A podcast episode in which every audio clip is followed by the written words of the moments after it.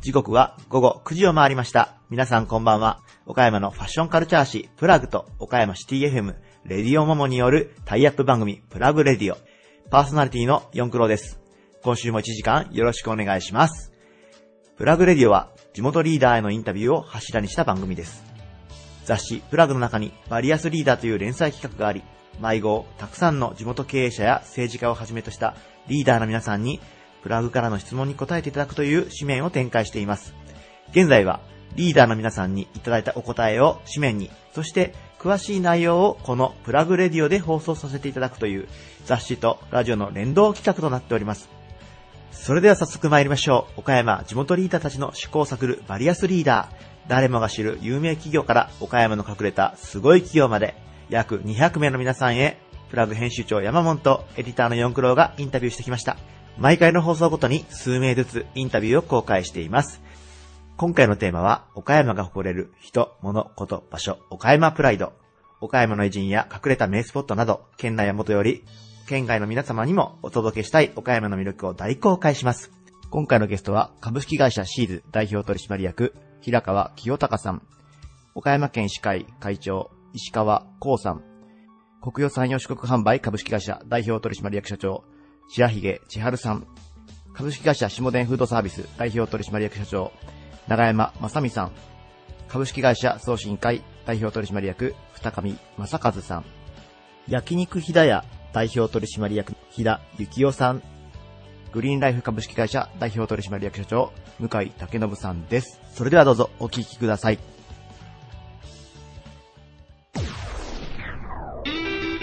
Various leader produced by Plug Radio. 新卒採用支援、採用コンサルティングなど、地域企業の人材採用をトータルでサポートする企業、株式会社シーズ代表取締役の平川清隆さんです。よろしくお願いします。はい、よろしくお願いいたします。えー、シーズさんといえば、お岡山の人には、まあ、岡ジョブを運営している会社という、はい説明するのが一番わかりやすいかなと思うんですけども、はい、ありがとうございます。えーそんなシーズさん、えー広島の方ではもうすでにお仕事が見つかるカフェを新たに作られたということなんですが、はい。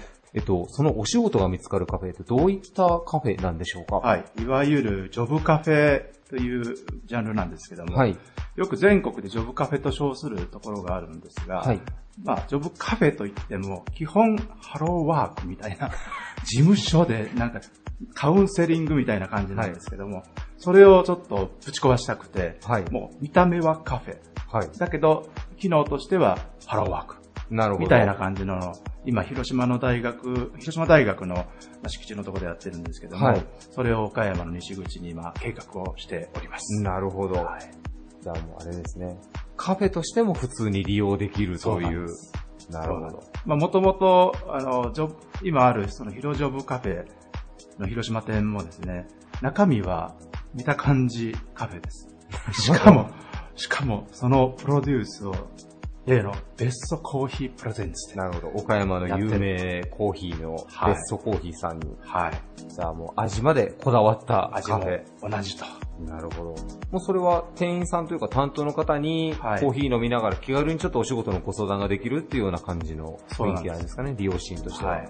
実はベストさんにも、あの、研修でコーヒーの入れ方を教えていただいて、へー。まん。まコピーしてますので、まあ、コピー。美味しいのでぜひ遊びに来てください。わかりました。皆さん、はいぜひちょっとあの、ええお、おかじょぶカフェ、はい皆さんぜひチェックしていただけたらと思います。よろしくお願いします。はい。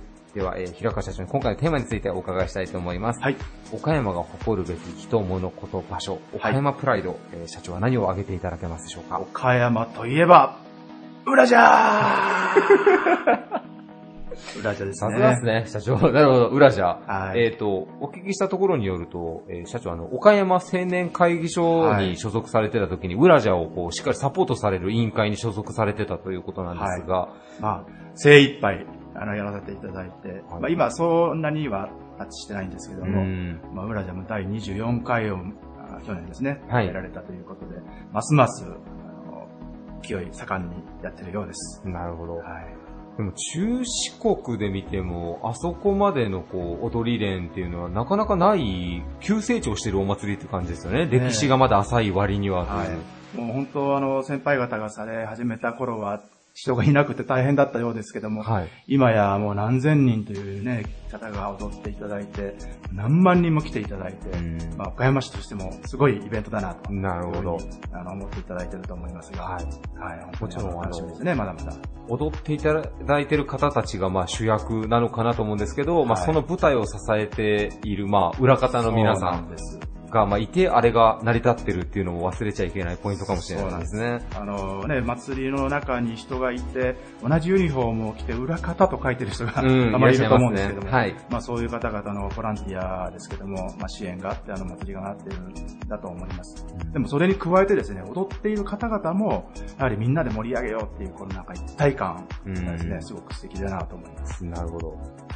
平川社長ご自身、あの、裏じゃのサポートをされてた時に、はい何かこう、思い入れ深いエピソードとかって何かあったりされますか？トラブルももちろんありますし、楽しいこともいっぱいあるんですけども、はい。パッと言われて一番に思い浮かぶのが、ディズニーが来たあことですね。ありましたね。はい。ミッキーが来て踊った時が。はい。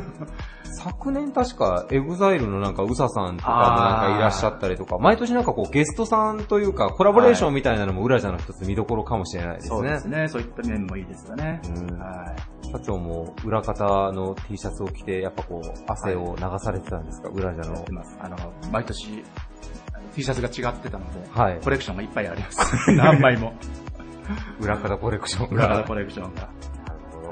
えー岡山が誇るべき岡山プライド、裏社というのを、えー裏社社長の方に挙げていただきました。はいえー皆さん、あの、もちろんね、観戦というか、あの、見に行かれるのもいいんですけど、今度は自分も踊ってみたいなっていう方は、ぜひ率先してね、参加していただけたらいいなというふうに思います。はい。えーそれからシーズさんが、えーもうオープンされてるかもしれない、オカジョブカフェ。はい。はい。えーちなみに、だいたいどのあたりに作られる予定なんでしょうか？はい。あの、岡山駅の西口の、あの通りなんですけども、はいもう駅からすぐ歩いて行けるぐらい、徒歩圏内ぐらいの。はい。再再生会病院さんの手前のところにトマト銀行さんがあるんですけども、はい。トマト銀行さんの反対側にはいあります。多分、すごい目立つのが あると、すごい。できてると思います。はい。まあぜひフラッと寄っていただければ嬉しいかなと思います。はい、ありがとうございます。皆さんぜひ、オカジョブカフェチェックしてみてください。えー今回のゲストは、株式会社シーズ代表取締役の平川清隆さんでした。ありがとうございました。はい。ありがとうございました。Various leader produced by Plug Radio. 岡山県の医師を会員とする公益社団法人岡山県医師会会長の石川光さんです。よろしくお願いします。よろしくお願いします。はい、よろしくお願いします。はい。えー岡山県の、まあ、西口エリアにですね、岡山県医師会館、えー大変綺麗な建物があるんですけど、そこを拠点にですね、岡山県医師会というのを展開されているんですけれど、岡山県医師会というのは、どのような目的で、どのような取り組みをされているんでしょうか？はい。これは、中心となる行動はですね、はい。まあ地域の医療とですね、はい。健康を支えるはい。活動を、はい。もう永続的に続けていくための、はい。団体を、おはい。まとめるとはい。いうことですね。なるほど。まあ、永続的にということで、まあ、医療にまつわる情報の発信であったりとか、まあ、あと地域包括ケアとかっていう取り組みもすごく力を注がれているということだったんですけれど、このまあ、地域包括ケアというのは一体どのようなことなんでしょうか、はい。あのー今まではですね、えー病気になりますと、はい。まあ重症になりますと病院へ入院して、はい。それで、えーほとんど、あの、治した、治ってから、あの、お家へ帰ると。はい。まあ、それがまあ普通の今までのあれやり方なんですけど、けれども今は、住み慣れた地域の生活を、はい。おに、より長く、うまあ、家族と一緒に暮らしたり、はいということで、ある程度、はい。在宅医療といいます。自宅で治せると。はいそれから、さらに今度は老化現象起こってきまして、はいはい今度は見取りという現象起きてくるんですね。はいお家で亡くなるという。はい。そこまでを、そこまでの経過をですね、はい医療、それからまあ、また介護という、はい介護職というね、はい。そういうふうなものをお包括した医療、介護体制はい。ですね、そのシステムですね、はいシステムを医療関係者の、えー多職種と言いますけど、はい。多職種で守っていこうと。うん、なるほど。そういう膨大なもう国の自治体プロジェクトでございます。はい、超高齢化社会を支えるブランドの機能を備えるということが、まあ、はいそうですね。岡山県医師会の役割なのかなということなんですけれど、まあ、その、まあ、介護で、介護と医療とのまあ連携でということで、えーまあ、今、2025年問題というのが、一つのキーワードなんだということだったんですけれどこの2025年問題というのをですはいね、えー教えていただいてもよろしいでしょうか？あの、2025というえー数字はですね、はい。えー戦後、お間もなく22、3年頃から日本はベビーブームになったわけですね。はいで、そこでドーンとあの人口が増えていった。戦後でまあ亡くなった、はい。あー人口急急急激に増えていった。はい。その人たちが75歳になる年齢がはい。2025年でピークに達するというこうとです。としますと、75歳ですから非常にまあ、医療もそうですけど、介護という、はい。あのーケアがこう必要になってくるんですね。んまあ、その人たちが一番2025に多くなるのでということで、えーそこを目標に置いてるわけです。うんなるほどだから2025年だけじゃないんですけど、その後もずっと続いていくんですけど、ただ、だんだん減少してくるだろうということでございます。まあ、俗に言う段階世代と言われるんですけれどまあその段階世代の方々が、まあ、後期高齢の世代に突入するというのが2025年ということなんですね。そうですそうです。はいはいそうですで、そこからやっぱりその、まあ段階世代というのはですね、まあ少し前にはですね、定年退職を迎えるなど言われたりとあかもしてたんですけれど、それがまた次のステージに行くということでそうそうなん、です。えーまあはい。2025年問題ということで、はい。あの、まあ在介護ケアだったり在宅ケアというのをあー特に力を入れていくという国の方針なんですね。はい、ありがとうございます。はい。で、まあ、岡山県医師会というのは、まあ、先ほど少しあの、私も勉強させていただいたんですけれど、まあ、三層構造に医師会というのがなっている中での一つの機能ということなんですけれど、まあ、今大体、あの、会員の先生というのは何名ぐらいいらっしゃるんでしょう？かはい。あのー私たちが岡山県医師会としてですね、対象になっているというのは、入会という形があるんですね。はい入会も A 会員とか B 会員とか、例えば A 会員ですと、あの、ご自分で診療所を持っているとか、はい、はい。それから病院のですね院長さんですね、はい。まあ、A 会員というんですけども、はい。これがまあ1500名はい。ぐらい。それからこの病院に勤めている先生でも、県の医師会にのとになって一緒に研修会に参加したりですね、まあ、いろいろ保障制度に入ってもらったり、まあ、いわゆる B 会員というんですけど、はい。これがあー1600、計3100名ぐらいが今の私たちのに入会している会員でござい。ます。なるほど。まあその、まあ、岡山県医師会の方でも、その医療の向上に向けて、まあ研修を開かれたりとかですね、あとはまあ市民の皆さん、県民の皆さんへ公開講座もされているということで、はい、あの、町全体をですね、あの、医療を向上させていくという取り組みをされているということが、えー岡山県医師会の機能ということなんですはい、ね。大きな一つでございます。はい、ありがとうございます。はいえーまあ、そんな、えー石川会長にですね、今回のテーマである岡山の誇るべき人物こと場所、岡山プライドについて教えていただきたいと思います。はいえー一体どのようなことを挙げていただけるでしょうか？私ね、第一番に言いたいのはね、はい岡山市には医師でありですね、はい岡山県知事をですね、はいえ4期にわたりましはい。続けられました、はい三木幸春はい。さん、はい。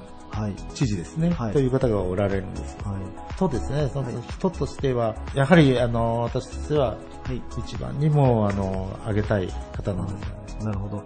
まあもう個人にはなってしまうんですけれど、まあ当時その岡山県知事ということで、様々な取り組みをされてきたんですけれど、まあその一つに、えー、まあ水島臨海工業地帯っていうのを発展させたりとかですね、えー、あとまた、著名な賞も受賞されているんですよね。はいはいはいこれ、まあ、フィリピンの、はい。おマグサイサイという、まあ、元、あの、首相さんがおられたんですけど、その人がはじあの始められたはい。賞でございます、ね。で、これはまあ、アジアのノーベル賞と言われるぐらいで、はい。その部門の医療保険部門で、はい。えー取られたと。聞いてます。なるほど。はい。えーまあ、アジアのノーベル賞と言われてい。るマグサイサイ賞ということで、えーまあ、もちろんその県知事として、まあ、その政治だったり行政に携わることももちろんそうですし、はい。えーまたその、まあ、もっとドクターとしてですね、岡山の街に貢献されたということで、岡山で三木記念ホールという有名なその建築物というか、まあ、施設があると思うんですけれど、その三木記念ホールがこのもう三木幸春から来たものなんですよね。そうなんです。はい。で、まずあの、ここへ新しいあの、今の医師会館ですね、はい。駅の西口、駅元町ですけども、はい。そこにまあ約うん2年前に、はい。えー建設したわけです。その前はあの、朝日街沿い後楽園とごく近くにありました、はい。あの、岡山衛生会館というのがありましたね。はい。6階建ての大きなビルですけど、まあ、あの、医師会とそれから県とが、えー一緒になって作ったところです。で、そこにあの、大きい県民がたくさん入れる、あれ、は700ぐらいですよかね、席ぐらいの、ホールを作りますん。で、それはもう、県の方がもうぜひ三木記念ホールと、えーつけてほしいということでつけたわけです。うん。で、今回、こちらへ移転するときにですね、新築移転するときにも、県の方から、ま、ぜひあの、三木さんの名前を残してほしい。えー三木記念ホールを303席ですから、非常にまあ、豪華なあの、ホールを作らせていただきまして、はい非常に私も喜んでおります。で、そこに、そうですね、一坪、一坪と二坪ぐらいの、三木知事検証ギャラリーというのを、はい。これはぜひみ皆さんに見ていただきたいんですけれども、ギャラリーを作って、はい。そこにミキ、えーミキえーさんに関わる、えー遺品とかですね、はい。それから、えー著書とか、そういうものを常時置かせていただいておりまして、まあ、検証していさせていただきまして、皆さんがいつでも見られるようにしています。はい。まあ、その一般の方々にも開放されているということなので、ぜひ、あの、岡山県民の皆さんですね、一度は訪れていただいて、えーまあ、その歴史に触れてみるっていうのもいいかもしれません。はい。えー石川会長に挙げていただけたのが、えー故県知事の三木幸春さんでした。えーゲストは、公益社団法人岡山県医師会会長の石川光さんでした。ありがとうございました。はい、ありがとうございました。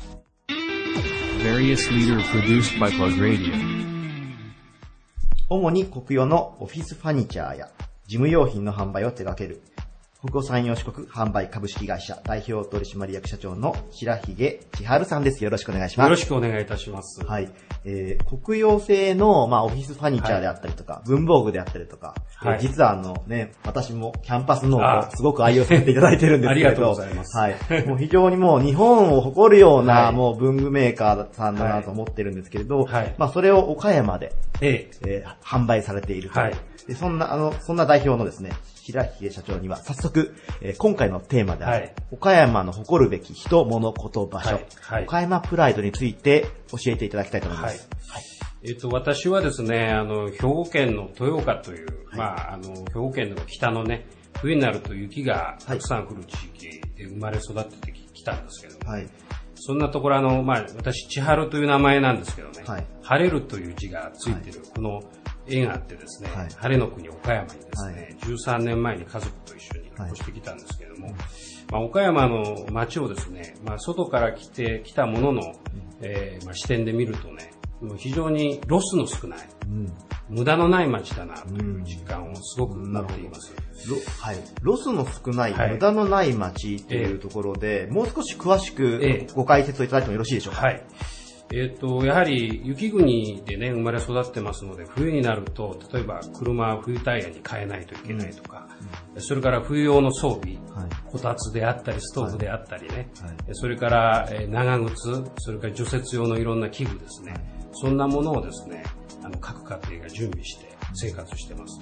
ただ、岡山に来ると、雨も降らないし、雪も降らない。まあ、県北の人はね、別ですけれども、まあ、あの、同じ所得をね、例えば、えー月に30万と、はい。えー給料もらって、じゃあ使い道はどうなのかって言った時に、やはり私がもともと住んでた豊岡っていうところは、はい。まあ、いらないものといったらなんですけれども、生活生活の上での支障があることを除去するために、結構お金を使わなくてはいけなかった。ところがですね、岡山に来ると、そういった無駄なお金、無駄な出費がほとんどいらない。はいだから同じ30万でも、お金の使い道が全然違う。うん。まあ、そういうことをですね、すごく実感して生活する13年間。まあ、それでですね、あの、非常にロスが少ああ、ない。なるほど。無駄のない街だなはい。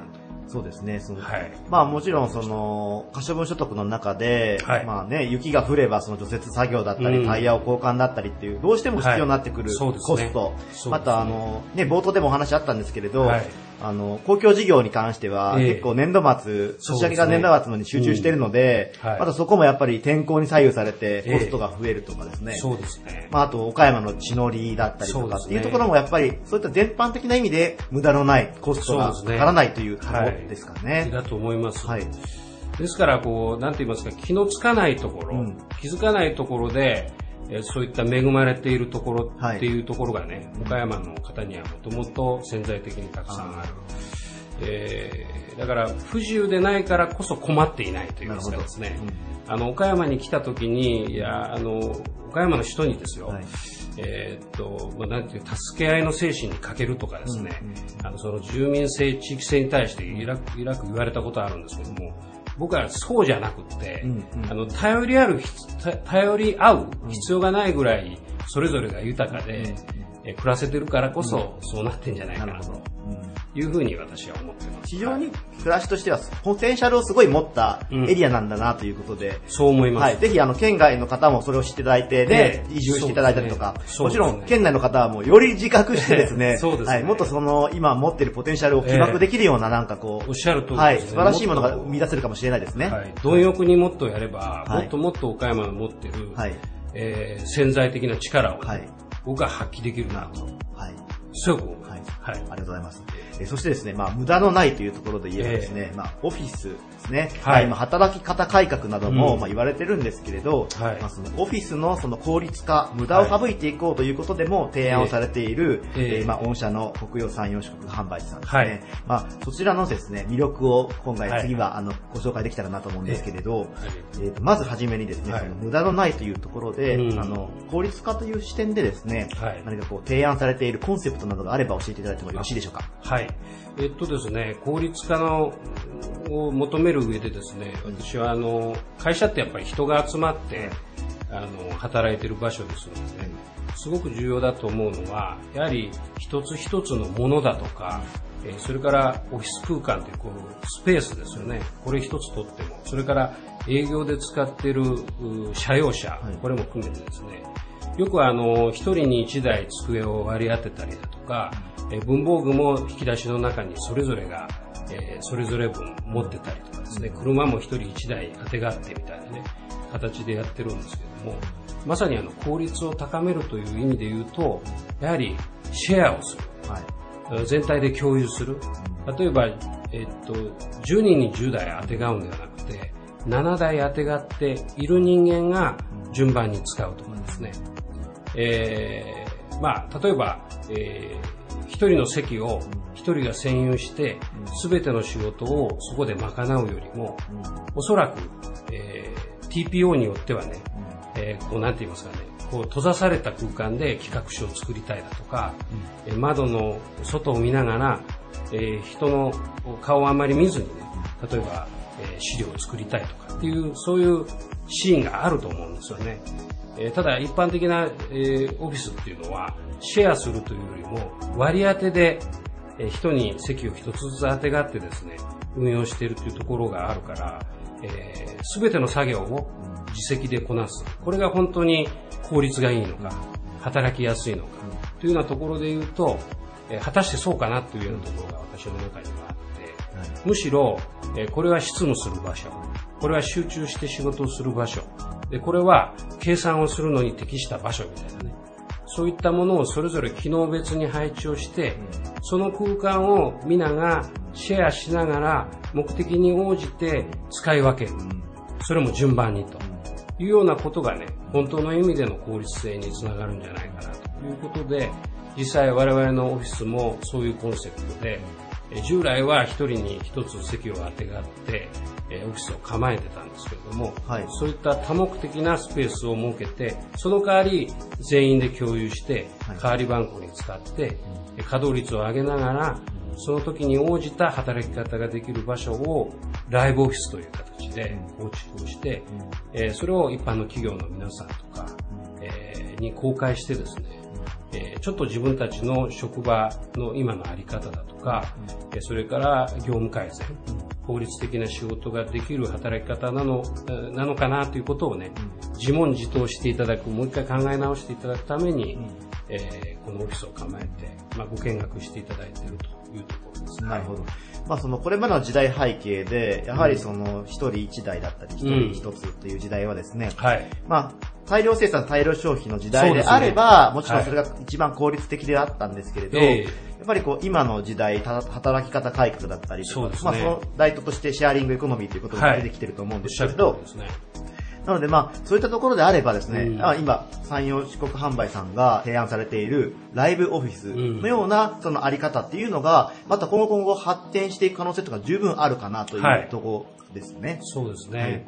あの、当社もですね、あの、2年半前にこのオフィスに、まあ、引っ越しをしましてね、えーまあ、運用を始めて、まあ、ただ、完成したからベストな形だとは思ってなくて、はいえーやはり使っていくうちにいろんな不具合だとかですね、陳腐化とか、えーまあ、社員のストレスになるようなものっていうのはやっぱり出てきますので、常にあのトライアンドエラーでですね、実験しながら、えー改善をしていくと。今後も改善を続けていくということで、どんどんあのパフォーマンスが落ちない職場作りをですね、まあしかもあのいろんな IT ツールとかですね、IT 機器だとか、そういったものが順次やはり開発されて市場に供給されているので、えそういったものも随時取り入れながらね、えー働き方改革を進めていきたいなと思っています。はいこのライブオフィスというのは、うんまあ、モデルルームのように、あそうねまあ、公開されたりとか、また使用もできるんですか？はい。えーっとですね、うちのオフィスは、あの、全体の60%がですね、大体その事務所と言われる執務ゾーンですね。はいそれ以外に、非常にお客さんによっては、あの、贅沢な使い方してますねって言われるんですけど、40%を、えー、クリエイティブゾーンって言いますかね。はい。いろいろこういった、まあ今日こうやって取材を受けているような、えーこういう応接室、はい。それ以外にですね、サロンとか、はい。カフェとかっていうスペースをですね、設けておりまして、例えば異業種交流会をやったり、えーそれから、えーイベントですね、はい。えーいろんなセミナーだとか、はい。フェアだとか、えーそういったことが開催できるようなね、えースペースを設けてますので、まあそういう意味で言うと、あのーそこの部分の活用をですね、はい。外部の人に人にですね、していただくことも可能ですし、まあさっき言ったあの、なんていうんですか、えー創造性ですよね。えークリエイティブに働くという、まあ創造っていうのは未来に対して何かを作っていくという行為だと思うので、まあ、えーこう何か事務処理をしていくという空間にはね、できない。こと。社員が集まってオフィスで働いていますので、えーそういった外部の人も内部の人も交流しながら、新たな取り組みが始められるようなスペースを、社内の人間だけではなくて、社外の方も含めて取り組めるような、えー施設にしてますので、ぜひ一度ご覧いただきたい。そうですね。はい。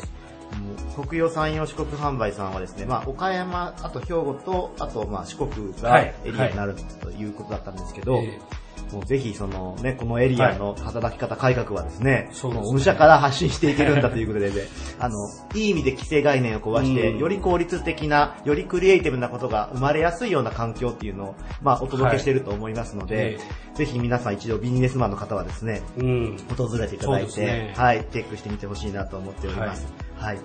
ゲストの白髭社長に挙げていただいたのは、無駄のない街岡山はいということでした。そして、あの、オフィス環境もより無駄のない効率化を図っていくという、はい素敵な会社でした。ええはい。ゲストははい。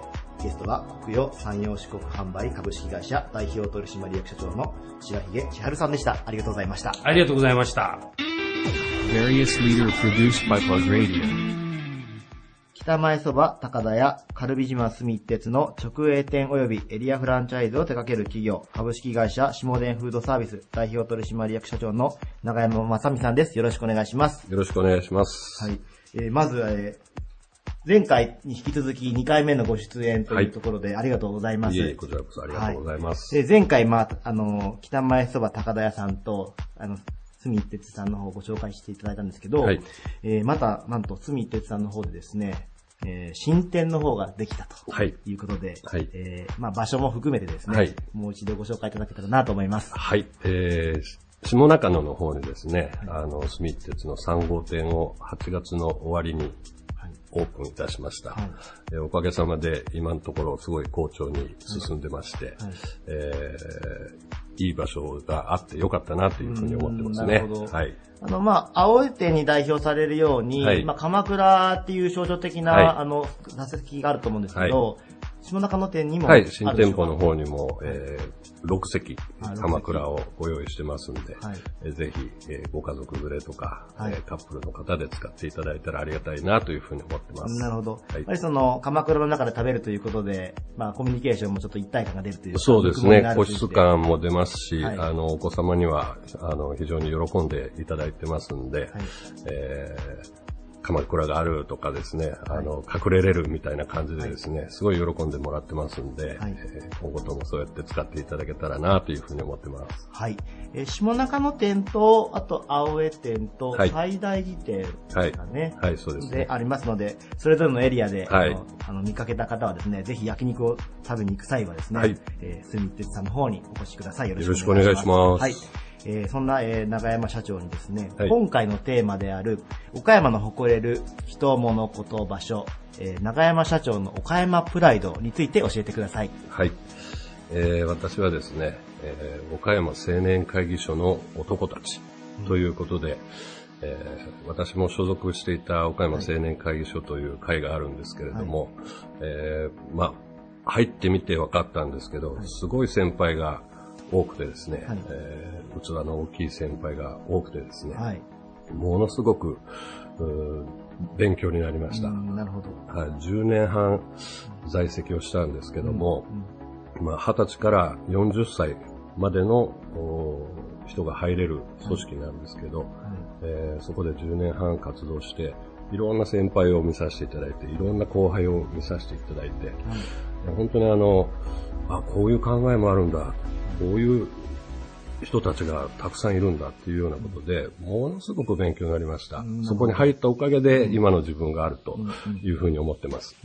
まあ、その岡山でビジネスをする上でも、まあ、その、ふさわしい人格になっていくであるとか、あとは、まあ、横のつながり、コミュニケーション、縦のつながりも含めて、まあ、人脈も広がったりとか、そういったところはあると思うんですけど、え他にも、岡山青年会議所の、えー取り組みというのがあると思うんですけど、はいえーそちらの方を長山社長の方から改めてご紹介いただいてもよろしいでしょうか？はい。まあ一番大きいのはですね、あのー今までまあ24回やってきましたけども、浦蛇祭りですよね。あ浦蛇祭りはい浦蛇祭りも岡山青年会議所が、えー最初に作り上げて、えー今こうやって着々とお大きくなっている祭りです。まあそれの実行委員長も私も、えー昨年まで3回ほどやらせてもらったんですけれども、本当にそこでもいろんな岡山市の方とか、えー行政の方やいろんな人と知り合いになれてですね、本当にあの自分も成長することができましたし、まあただ、あの、裏じゃをただやってるとかじゃなくてですね、はい。岡山の街づくりのために、その岡山を、お例えば子供たちとか、えー裏じゃに関わる全ての人が岡山を好きになってもらうようなお祭りをしたいなということで、ずっとそれは着々とやってます。あとまあそうですね、ああと他で言いますと、まあ、青少年育成授業ということで、まあ、小学生たちにいろんな、あの、キャンプで、えーいろんな生きる術じゃないですけど、そういうようなことを教えたりとかですね、あと、えーキッズビジネスパークとかいうようなことで、いろんなその子供たちにえーお金の流れを教えたりですとか、いうようなお仕事体験をしたりとかですね、そんなことも、ゼシではいろいろと、青少年育成事業、まちづくり事業、いろんなことを経験させてもらいました。はい。なるほど。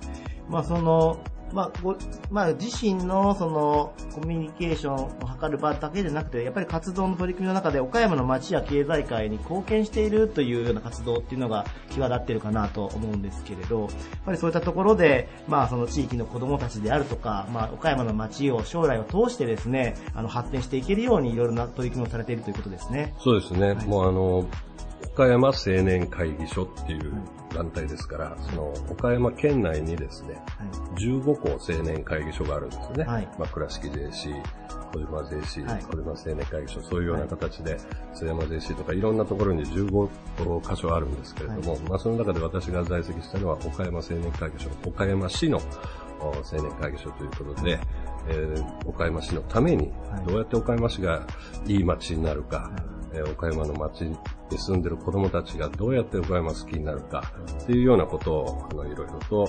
お事業を通じてですね、はいえーやらせてもらいました。ました。えーぜひお聞きの皆さんですね、まあ、裏茶祭りといえば、もう岡山皆さんも愛されて、あの、楽しんで参加されると思うんですけれど、まあ、県内外の方々もですね、えーたくさんお越しなので、またこれからも続けていくと思いますので、ぜひご参加ください。えーそして、えー、住鉄の方にも焼肉の方で、あの、お食事の際にはぜひぜひお越しいただけありがたらと思いますとうございます。。よろしくお願いします。はい、えーゲストは株式会社下田フードサービス代表取締役社長の長山正美さんでした。ありがとうございました。ありがとうございました。Various leader produced by Plug Radio.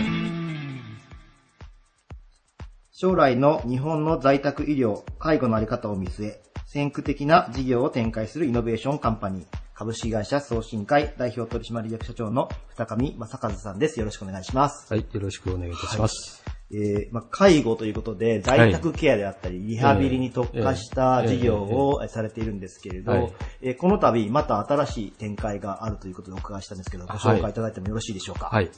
えー、来年になりますが、はい。あの、新しくはい、介護老人福祉施設を、お作っております。はい。はい。えー介護老人福祉施設と言いますと、はい。今まではその在宅でケアをしたりとはいかっていうことだと思うんですけれど、えー生活も含めて暮らしを提供するという形になるんでしょか？そううですね。あの、我々が提供させていただいている、はい。まあ、方々ですね、利用者の方々も、はい。あの、中にはやはり、こう、うん、体が悪くなっていって、えーその在宅生活がちょっと難しくなってくると。いったときに、まあ、入居して、それで、まあ、お世話をしてもらいながら、まあ、お暮らしになるというようなニーズの方もですね、うん。たくさん出てまいりまして、そういった方々の、まあ、ニーズにお応えするために、はい。新たにそはい。の入居のサービスを始めるということになりますね。なるほど。これからの超高齢化社会を見据えて、かなり包括的なサービス提供をしていこうっていう形でしょうか。はい。わかりました。ありがとうございます。えーまあ、ますます今後の、あの、岡山の こういう暮らしにですね、ええ。すごくあの、貢献されるようなはい。企業さんだと思うんですけど、そんなまあ、二上社長にですね、はい。今回のテーマである、はい。岡山の誇れる人、物、こと、場所ですね、はい。岡山プライドについて教えていただきたいと思います。はい。はい。えー私が考えるのはですね、岡山県の、はい。あの、本当にこう、全国に誇れる、はい。あの、自然豊かな、はい。あ河川じゃないかなと、川ですね、はじゃないかなと思っております。岡山には一級河川が、そう、ね三本もね、あの、はい、あの、走ってまして、うんうん珍しいんじゃないかなと思うんですすけねれど。も、はい。でしかも、あの、中小の河川も素敵なところがたくさんありますし、はい。それから、まあ、この辺もそうですけれども、はい農業用水路があったり、うんうんそれから、まあ、ため池があったり、うんうんそういうこう、自然が残ったね、水の、水辺の環境っていうのが、はい非常にこう、私自身としては誇らしいなと、そうですね。いうふうに思ってます。晴れの国というキャッチフレーズも言われるんですけど、ええ逆に水不足にはなりにくかったりするので、やっぱりそこは水源が豊かっていうことを象徴してるかもしれないですよね。そね。えその中で、なんかこう、さ岡山の河川っていうところ、魅力を感じられたエピソードなどがあれば教えていただきたいと思うんああですそうですね。私、あの、まだ岡山県民じゃなかった頃ですね、はい30年ほど前になりますか。けど。はい。あの、当時、あの、淡水魚を飼育するはいのが趣味でございましてね。はい。で、えー図鑑を見てですね、はいまあ、その頃あの調べるってってネットもありませんし、はい。それこそあの図鑑を見てですね、はいこういう魚が、はいあーえーと撮影場所として岡山県とかってほ載ってるわけですよ。はい。まあ、それで、えーそういうのをこう地図でまた調べましてですね、えー当時、あの車にですね、寝袋を突っ込んで、そしてこう連休を取ってですね、で、その違う町からダーッとこう車で、はい。えー岡山にやってきてですね、はい。でその素晴らしさといいますかね、はいそして実際にその魚も採集して、すはあごい美しいはい魚がね、はいえー取れまして、はい。えーまあ、そういう思い出があります。なるほど。まあ、淡水魚を、まあ、まあ、収集して、ええ捕まえて、そうまた飼育して、はい観察したりとかっていうのもお好きだったんですね。ええでそういう観点で言いますとね、はい。あの本当にこうもう今もレッドデータっていうんですかね、はい。えっと絶滅危惧種になっているようなはい。魚だとか、あるいはもう本当に岡山県、えーがあーもうなんていうのかな固有の、えー、と生息地って言ったらいいんでしょうかね、はい。あの非常に珍しいはいアユモドキだとか、はい。はい。あ水源ゼニタナゴでしたっけ、まあ、そういったね希少なあ魚の生息地ということでも、はい。マニアの中ではですね非常に多分知られた場所じゃないかなというふうに思いますね。やっぱり魚のそのマニアといいますか、愛好家の方々にとっては、岡山ってすごく貴重な県ではあるんですね。ありがとうございます。で、まだその川をですね、はいまたその川辺といいますか、その道路をですね、はいまあツーリングもされるということだったんですけれはいはいど、まあその時はどのような心境でやっぱ走られるんでしょうか？そうですね。あの、まあ、なかなか最近忙しくて、はいバイトバイクもこう、はい動かす時間があまりはないんですけれども、はいちょっと時間が空きましたらね、はい。もうあの、バイクでこう、川沿いをね、はい北上していくわけです。なるほど。はい。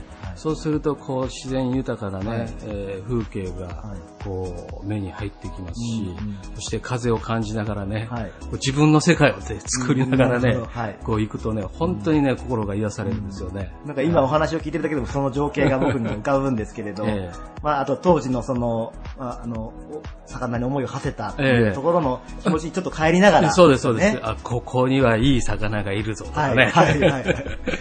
もう自分だけの中の図鑑、生息マップみたいなのがやっぱあったりとかして、ええっていうことで。えはいまあぜひあの、岡山の皆様にもですね、はい。まあそういったその、岡山の水源っていうのはすごく、あの、県内外から見てもすごく貴重な存在なんだということをですね、すねはいはい。あの、まあちょっと自覚していただいて、ええ。まあ誇れるものとしてええ挙げていただくということで、はい。はい、ありがとうございます。ははい。い、ゲストは株式会社送信会代表取締役社長の高見正和さんでした。ありがとうございました。どうもありがとうございました。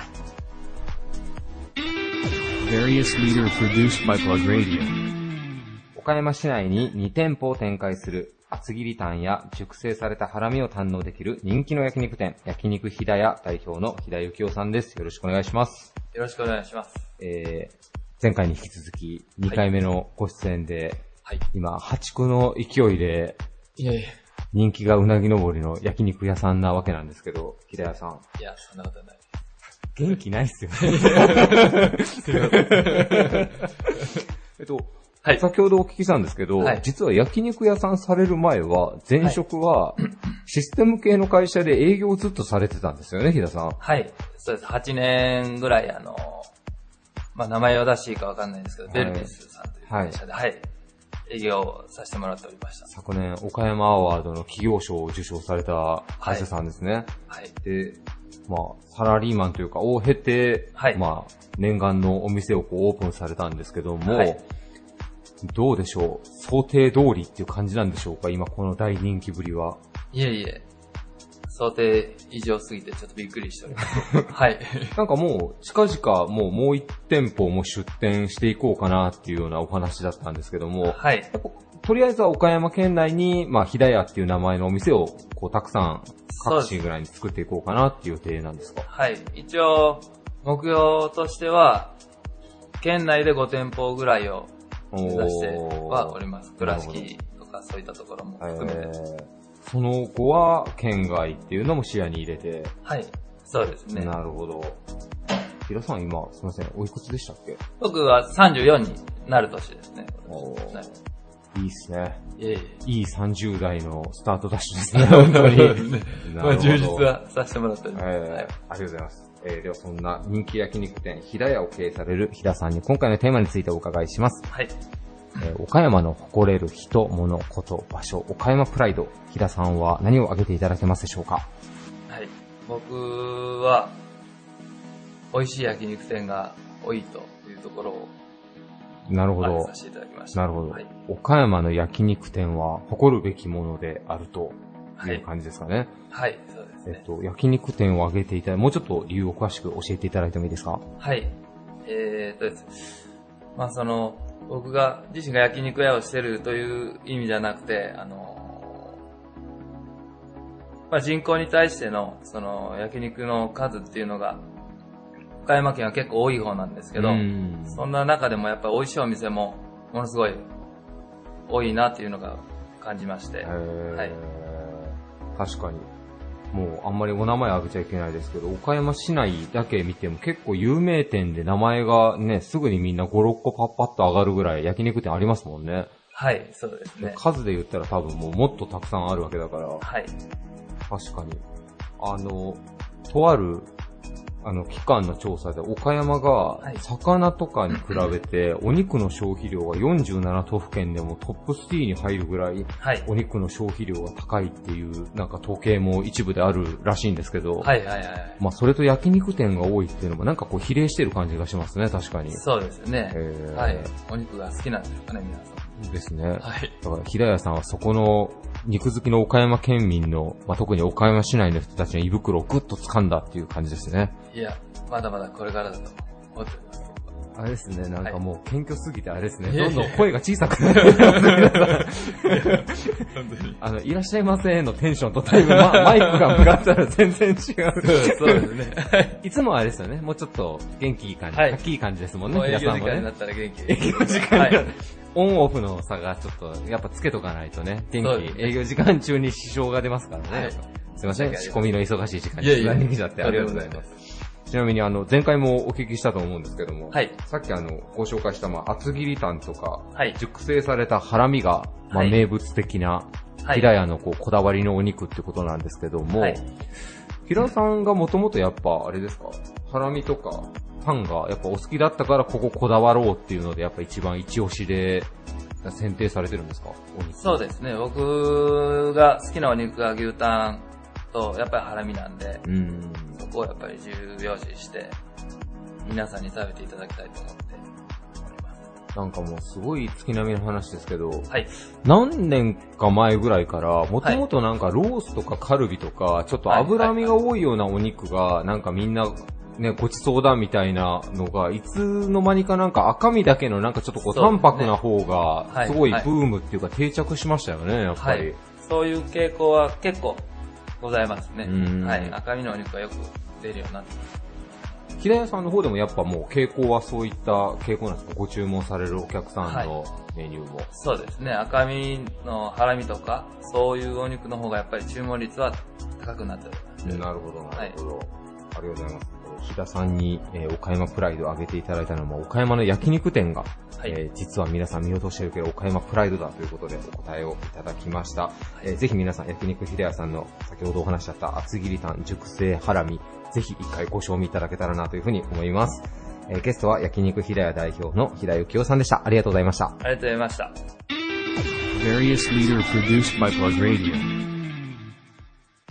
フロアや空調設備などの汚れに質の高い清掃技術で対応するオフィス、イン、店舗のクリーニング会社、グリーンライフ株式会社代表取締役社長の向井武信さんです。よろしくお願いします。よろしくお願いします。えー、向井さんも2回目のご出演ということでありがとうございます。こちらこそありがとうございます。えっ、と、先ほどちょっとお話をしてたら、まあ、グリーンライフさん、まあその、クリーニングというか、お掃除の会社なわけなんですけども、はい。もともとは、関東の方でプログラマーをされてらっしゃったっていうふうに先ほどお伺いをしたんですけども、はい、ぼ僕、個人ですね。個人が。個人では、その、大学卒業した後、言ってもあの、見習いの状態で、まあ1年半ぐらいしかしてなかったんですけれども、はい。あの、と岡山から出てきました。グリーンライフさんは、まあお父様がご創業されたってことなんですけども、岡山にこう帰ってこられるきっかけっていうのは何かあったんですか？まあ、えっ、と、息子になりますんで、そのちょうど出て1年半ぐらい経った時に、まあ帰ってこないか、ビームが。で、このビーム。なるほど。そりゃそうですよね。はいはい。で、その中で、その、まあ、向こうで、まあ、関東楽しいですから、はいあの、神奈川で遊んでたんですけれども、あの一度、こう、東京に行くから、はい会わないかと。はい食事でもしようよとうん。いうお話があって、まあ普通だったらしないんですけれども、はいとてもなんか東京の中心部の良さそうな地域名を言,、言われたので、良さそうな、麻布的な。はい。あの、そういう、あの、聞いたことあるなっていうはいところを言,、言われたので、はい二つ返事で、はいと言ってしまって、頑張って勇気を取ると。なるほど。なるほど。で、そこで一緒にお食事に行かれて、そうなんですよ。それが、まあ、ある意味、あの、飯に釣られたっていう話になるんですけれど、はい。あの、フランス料理のお店で、まあ、ランチだったんですけれど、はい。あの、まだ若い22歳でお金もそんななかったので、そう高級なフランス料理のお店に行くなんてなかったわけ興奮しますよね、その話が来たら。で、行ってみたらですね、本当に高級な雰囲気で、はい。入り口がちょっとわからないというか、はい。こうひっそりしてるのって初めてだったんですね、まあ最初から。で、入ってこう席に着いた後もですね、そう、まあランチだったんですけれど、はまあ普通その、まあレストランとか行くと、まあ主婦の方々とかが会話をされてる声が聞こえるわけですよね。はいはい。でも聞こえてくるのが、普通だったらこう、岡山で言えば、あの、イオンに行ったとか、はい。あのあそこのお店がとか、はい。あ先週の日曜日はあの、ちょっと福山に行ってきたとかいう話なんですけども、はい。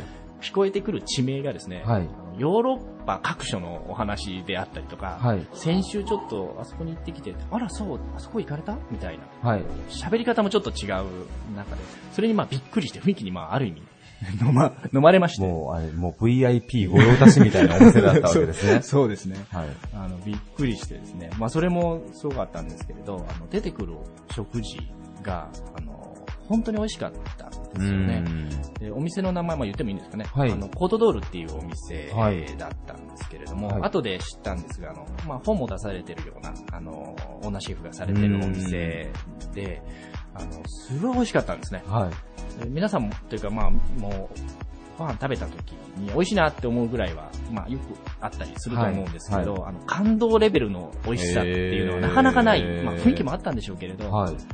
うまいぞー みたいな、口からビームが出るような、はい僕の世代だとミスター味っ子のあの表現になるんですけど。口から光が、光が七色溢れて虹みたいなやつですね。わかりますわかります。で、それだったんですね。本当に美味しかった、美味しくて感動したんですね。はい。で、その後ですね、まあ、食事が終わった後、こうチェックしてるときに、はいまあ父と二人で行ってましたから、はあの、実はと、本を見て、ここに来させてもらったんだと。はい。シェフに挨拶がしたいって言い出すわけですよ。はい。僕はびびっくりしてですね、はい。こんな空気感の中で、そんなことが言えるのか、親父と。そうですね。そうですね。社長まだわ若かったですそうですね、そまだの時23ぐらいですから。はいでそれびっくりしてしまって、その後本当にシェフも出てきてくださって、気さくに話してるんですよね。はい。で、その後ですね、実は、あの、中の厨房も見せてほしい。厨房を見せてくれるっていうのはまたなかなかレアな機会ですね、そう本当に。あのーで、入ってみると、はい。厨房の中が、あの、厨房じゃなかったんですよ。というのも、はい。ショールームのように綺麗だったんですね。はあはあはあ。今使われているはずのはい厨房なのに、はいステンレスがもうピカピカなんですよ。へなんだこれはと思ったんですけれど、それ後で聞いたら、まあ、その本当にお掃除に1日3、4時間かけたりとか。3、4時間ですか？1日ですよね。まあ、その、いろいろ使いながらなんでしょうけど、はいされていて、そこにまあ、そこにこだわりを持ってというか、そそこにでもないですけれども、すごいびっくりしたんですね。美味しいし、うん。あの、セレブだし、はい。あのピカピカだし、はい。親父すげえし、みたいな。はい。あの、で、まあ本当にあの、そこで、なんていうんですかね、あの、まあ、びっくりしてしまってですね、あの結局、最終的には、まあその後もちょっと帰ってこないかっていう話があった時に、はい。全部がこう混ぜこぜになってですね、はい。あ、あんな美味しいのが食べれるんだったら帰ろうと思って、はい。ちょっと待ってください。なんかこう、掃除の力のこう魅力を知って、みたいな話じゃなくて、着地点はもう一回フランス料理なんだ。すごい、すごいいい話だなと思って。動機は不純なんですね。あ、でもあの、実際はでも、あの、本当に掃除の力っていうのは初めて多分あそこで知ったと思うんですね。あの、綺麗にするっていうパワーだったり。なるほど。でも実際あれ以来一度も食べてない。なるほど。はい。まあ、あのうちね、また、まあまあ、今はいけるでしょうけどね、社長もちろん。いえいえ。まあでもこう、岡山に帰ってこられて今、はいまあ岡山市内中心に、まあどんどん会社をこうね、成長させてらっしゃるわけなんですけども、えーそんな向井社長に今回のテーマについてお伺いしたいと思います。えー岡山の誇れる人、物、こと、場所、岡山プライド、えー社長が考える岡山プライドを教えてください。これね、難しかったんですけれど、はいあのー晴れの国という、まあ、キャッチに含まれてるのかなという、はいこの晴れの国岡山はい。とこう言っている岡山の、あのーところですね。これちょっと説明しないとわからないと思うんですけれど、はいはいまあ、晴れの国なんですけれども、あの、実は雨が一番少ない県晴れが多いわけではなく、雨がナンバーワンで少な。はないい。まあ、多いんですけれど。はい。で、これ、実際、まあ、つまり、あの、感覚的には晴れてる日が多い。うん曇りも確かにそうですし、はいあの、生活にとってはすごいいいですよね。はいあの、雨が、晴れが多いよりもう、ん雨が少ないはい。っていう状態は、まあ、洗濯物干すのもいいですしうん、どっか出かけるのもいいですし、はい。という、その、パッと、あの、言われても、例えば、雨少ないんで岡山って言われても、あ、あ、ふーんで終わってしまうような、その、実は生活に密着したり、はいその、住んでみたり、入り込んでみると、はい。いいっていうところが、うん。ものすごくたくさんうん。あるようなところじゃないかなと。なるほど。で、お掃除の世界で言うと、はい一応あの、ハウスクリーニングもさせていただいてるんですけれども、は以前はその、お掃除のお伺い、はいまあ、するんで、汚いところをきれいにするのが私たちの仕事ですけれども、はい。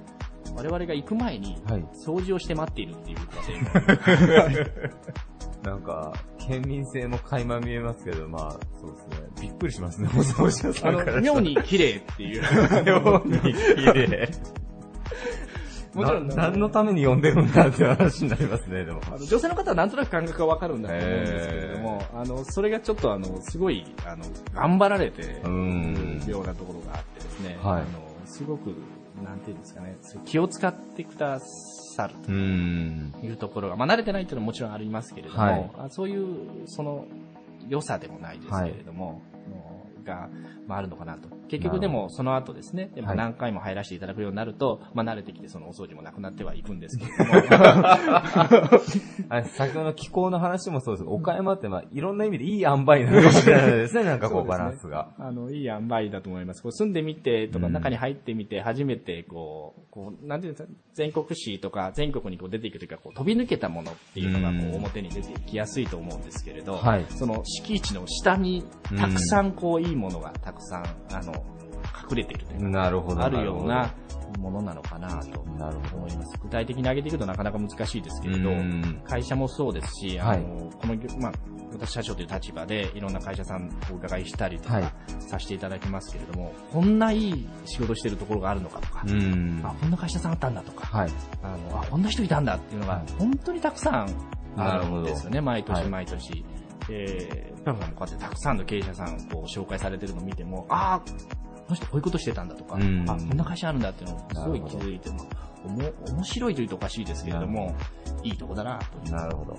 もう、そういったもう一つ一つ噛み締めていくことが、まあ自分の中の岡山プライドをまあ作っていくことになるぞっていうことかもしそうですね。あの、れないですね。派手さを求めると、やっぱりちょっと物足りないっていうところあるかもしれないですけどもうん、実のその、本当のその、まあ、生活であったり、自分のこう、立つ、その地盤というとおかしいですけれども、そこにこう、立った時に、本当にいいものとか人が溢れてるところが岡山なんじゃないかなと思います。なるほど。ありがとうございます。えーハウスオフィスのクリーニングはぜひグリーンライフさんに、えー皆さんホームページなんかでもチェックしてみていただいてご依頼いただけたらなというふうに思います。よろしくお願いします。はい、今回のゲストはグリーンライフ株式会社代表取締役社長の向井武信さんでした。ありがとうございました。ありがとうございました。